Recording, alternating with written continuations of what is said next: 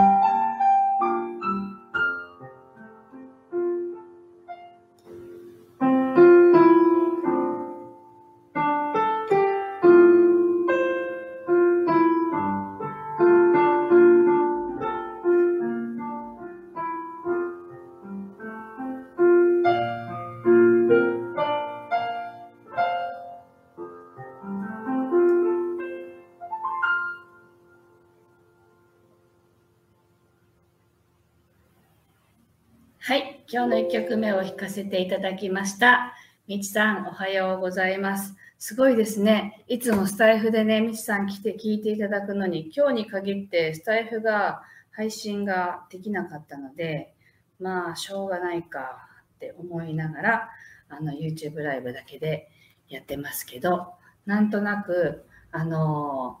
なんだっけ、ちょっとだけあやっぱりやりたい、スタイフも流しときたいみたいなね、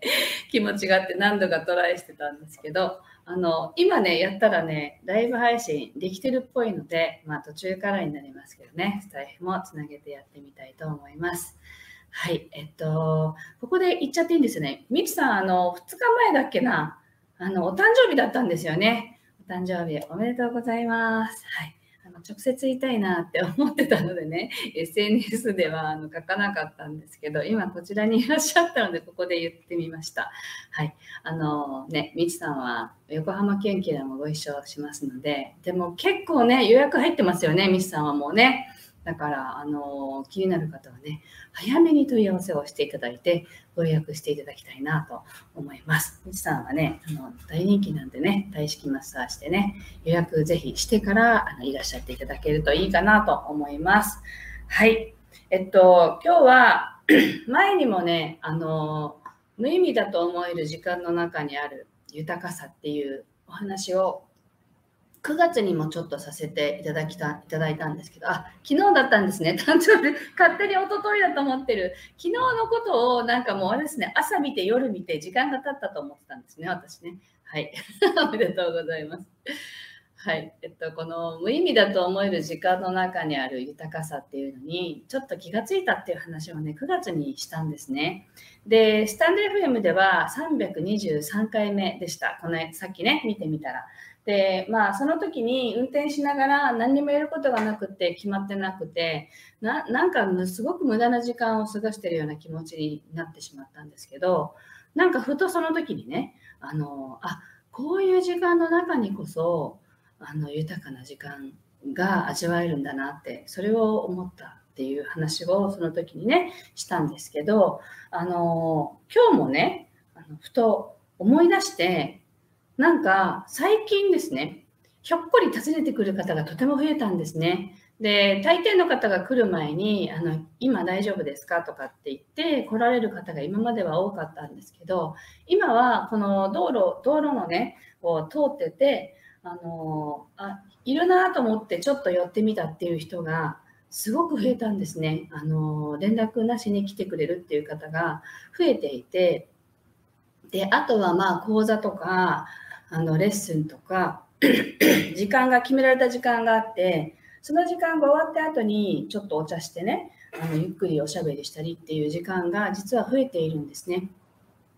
でこういう時間が私ちょっと前の自分だったらなんか次にやるべきことみたいなのがすごいいつも頭に詰まっていてあここまで終わったらあとあと何分ではあの時間がね自分の時間にしたいなとか思っていたりひょっこり尋ねられたらちょっと困って困ってる自分がいる時も実際あったんですね。でそれが今全くなくて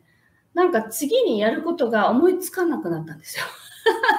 なんかあのやらなきゃいけないことがあんまり思い浮かばなくなってしまってで次の日の予定も本当に夜寝る前に明日何があるんだっけって見ないと思い出せないぐらいになっているんですね。でもなんかこれってあの今までもしかしたら私がこれは私にとって無駄な時間だとかねあの損得感情であの考えてお金になるのかならないのかとかそういう自分がやっぱりいたんですよね。でそれが今なくなったというか全くなくなったわけではないと思うんですけどあんまり意識しなくなったんですね。で逆にその講座が終わった後のお茶する時間とかまあ他のあの自分たちの話をシェアするみたいな時間があることがなんか頭の中でなんて豊かなんだろうって思ってる自分がいるんですよね。でまあひょっこり訪ねてくる方たちも久しぶりに会う方が多いので久しぶりだねって顔が見れるだけで嬉しかったりとかなんかそういう今まで